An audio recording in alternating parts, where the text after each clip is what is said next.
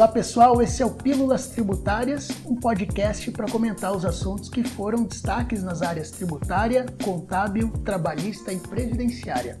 Eu sou José Ariel, consultor da área contábil e dos tributos federais. E eu sou Kelma Pereira da Silva, também consultor contábil dos tributos federais, e hoje vamos conversar sobre a DCTF. A primeira coisa que é, seria interessante deixar definido que a DCTF e a DCTF Web são duas declarações distintas. Enquanto a DCTF é uma declaração onde a gente vai informar os débitos e os créditos tributários federais, a DCTF é uma declaração onde vai ser informado os débitos e os créditos tributários federais previdenciários e de outras entidades e fundos.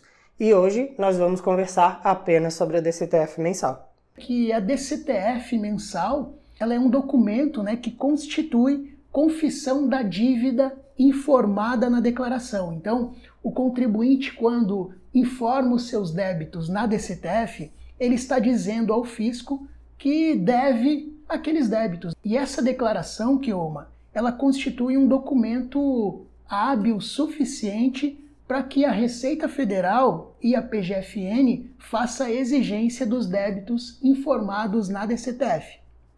Outro ponto é, para a gente observar é que, diferentemente da ECF ou da EFD Contribuições, né, que são declarações, obrigações acessórias, nas quais o contribuinte informa é, é, é a apuração dos tributos né, é, informados nessas obrigações acessórias, a DCTF você não informa a apuração. Você informa somente o débito apurado e também você informa, a, a você diz para a Receita Federal né, como que você vai fazer a quitação dessa dívida, né? ou se também você não fez a quitação da dívida, você também não informa então né, os pagamentos efetuados na DCTF. Definido isso, Kioma, quais são as pessoas que são obrigadas à entrega dessa obrigação acessória? Uh, ficam obrigadas a apresentar a DCTF as pessoas jurídicas de direito privado em geral, inclusive as equiparadas, as imunes e as isentas, as entidades gestoras de orçamento dos órgãos públicos, das autarquias, fundações de qualquer um dos poderes da União, Estado, do Distrito Federal ou dos municípios, os consórcios que realizam negócios jurídicos em nome próprio, inclusive na contratação de pessoas jurídicas ou físicas, né, com ou sem vínculo empregatício, os fundos de investimento imobiliário, as sociedades por conta de participação, sendo que a informação do tributo devido pela SCP ela vai ser informada na declaração do sócio ostensivo e as entidades federais e regionais de fiscalização do exercício profissional, como a OAB ou o CFC, por exemplo. Acho que é importante a gente observar também que as pessoas jurídicas estão relacionadas no artigo 44 do Código Civil Brasileiro e também ali a partir do artigo 162 do Regulamento do Imposto sobre a Renda, a gente vai encontrar quais são as equiparadas, né? as pessoas físicas equiparadas à pessoa jurídica. É, agora eu vou trazer aqui então, Kioma, algumas situações né, que levam à, à obrigatoriedade de apresentação da DCTF. São elas as empresas né, enquadradas no Simples Nacional sujeitas ao pagamento da CPRB e não obrigadas à entrega da DCTF Web. Nessa questão do Simples Nacional, são dois requisitos. Né? Então, o primeiro é que estejam sujeitos à entrega da CPRB e não obrigadas à entrega da DCTF Web. E quando a optante pelo Simples Nacional está obrigada à entrega da DCTF mensal por, do, por esses dois requisitos, ela vai informar então na DCTF o, os tributos que ela apurou, né? Por exemplo, o CPRB, o IOF, Imposto de Renda Retido e assim sucessivamente. É, outro caso são as pessoas jurídicas excluídas do Simples Nacional, é, é, relativo então aos fatos geradores, né? ocorridos a partir da data em que a exclusão produzia efeitos. Nós temos também as pessoas jurídicas e demais entidades que não tenham débitos a declarar ou que estejam na situação de inatividade. Em relação né, ao mês de ocorrência do evento nos casos de extinção, incorporação, fusão, cisão parcial ou cisão total, em relação ao último mês de cada trimestre do ano calendário, quando no trimestre anterior tenha sido informado que o pagamento do IRPJ e da CCLL seria efetuado em cotas, em relação ao mês subsequente àquele em que se verificar elevada oscilação da taxa de câmbio, na hipótese de alteração da opção de regime de competência para regime de caixa prevista na legislação tributária. Então aqui a gente vai ter várias situações de contribuintes que vão estar obrigados à informação, né, a enviar a DCTF, né? Mas como sempre, né, como a maioria das declarações, ocorre a situação da dispensa do envio da declaração.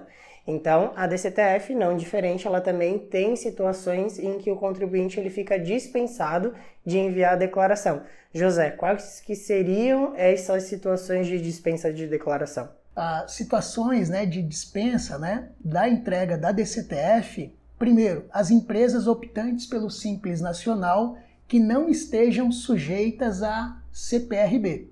Os órgãos públicos da administração direta da União, as pessoas jurídicas e demais entidades em início de atividade relativamente ao período é, compreendido ali no mês em que houver o registro de seus atos constitutivos e o mês anterior àquele em que for efetivada a inscrição no CNPJ.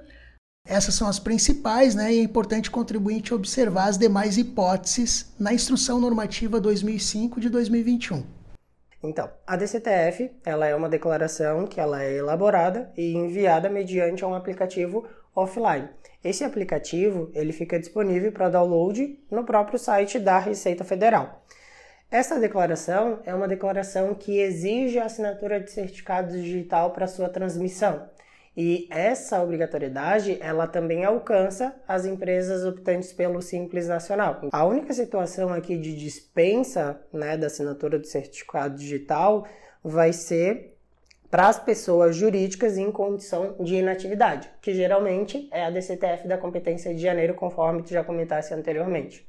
As pessoas perguntam sobre o prazo de entrega da DCTF. Bom, a legislação diz que o prazo de entrega da DCTF é até o último dia útil do segundo mês subsequente da ocorrência dos fatos geradores. Traduzindo isso, se eu tenho uma de fevereiro, eu tenho então até o 15º dia útil de abril. É sempre o 15º dia útil do segundo mês subsequente à ocorrência dos fatos geradores. Se eu deixar de fazer a apresentação da DCTF, também é outra dúvida né, que chega para a gente na consultoria, né?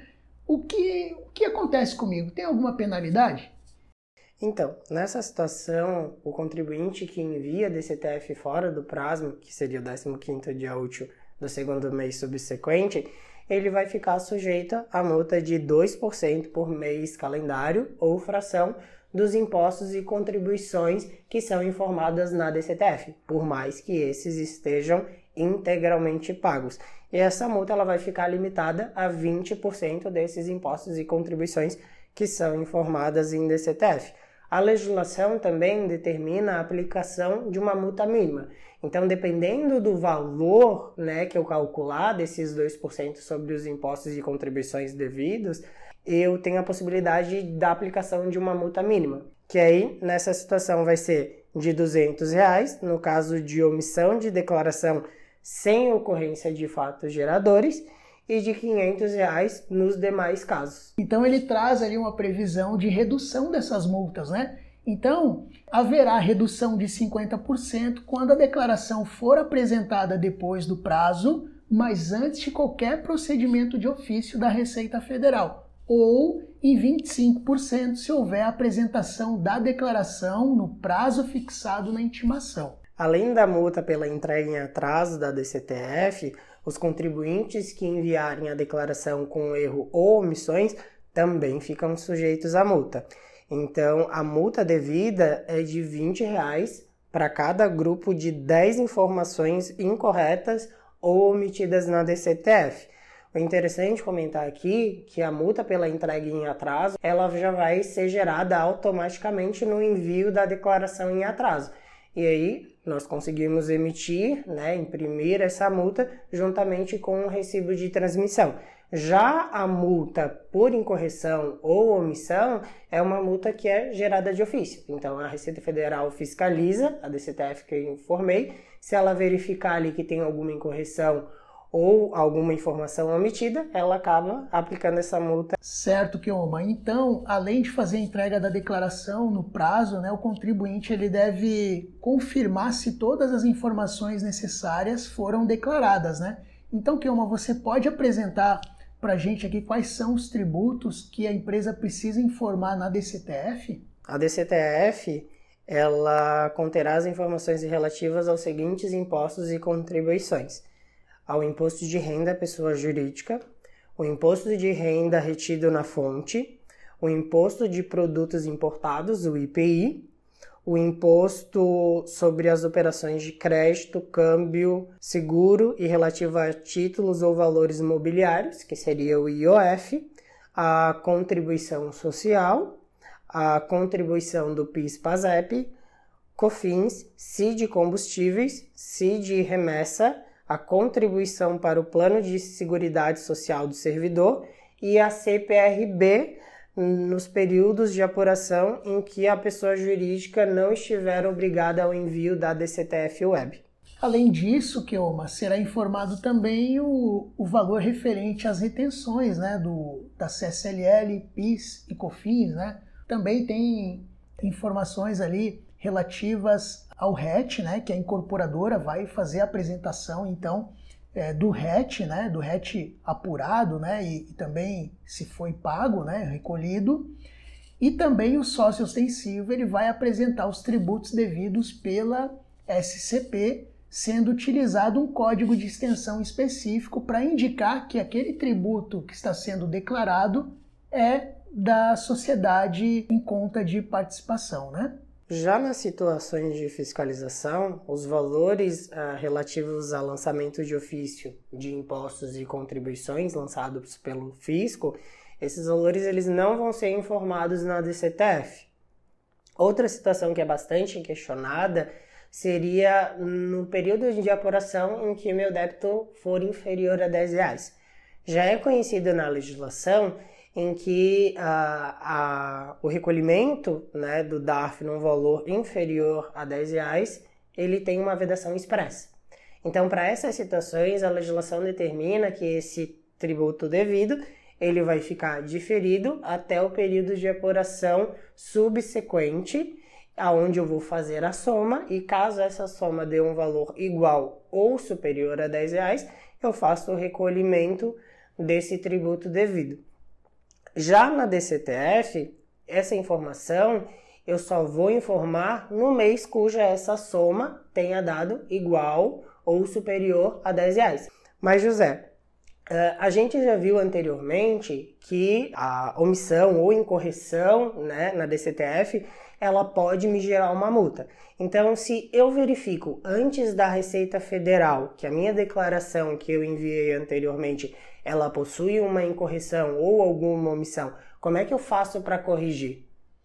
Então, Kioma, nessa situação, o contribuinte ele pode fazer então a DCTF retificadora. Ele vai apresentar um, uma DCTF né, nos mesmos moldes da anterior, da original. Entretanto, ali no, na página inicial, onde você coloca os dados, você vai indicar então a opção retificadora.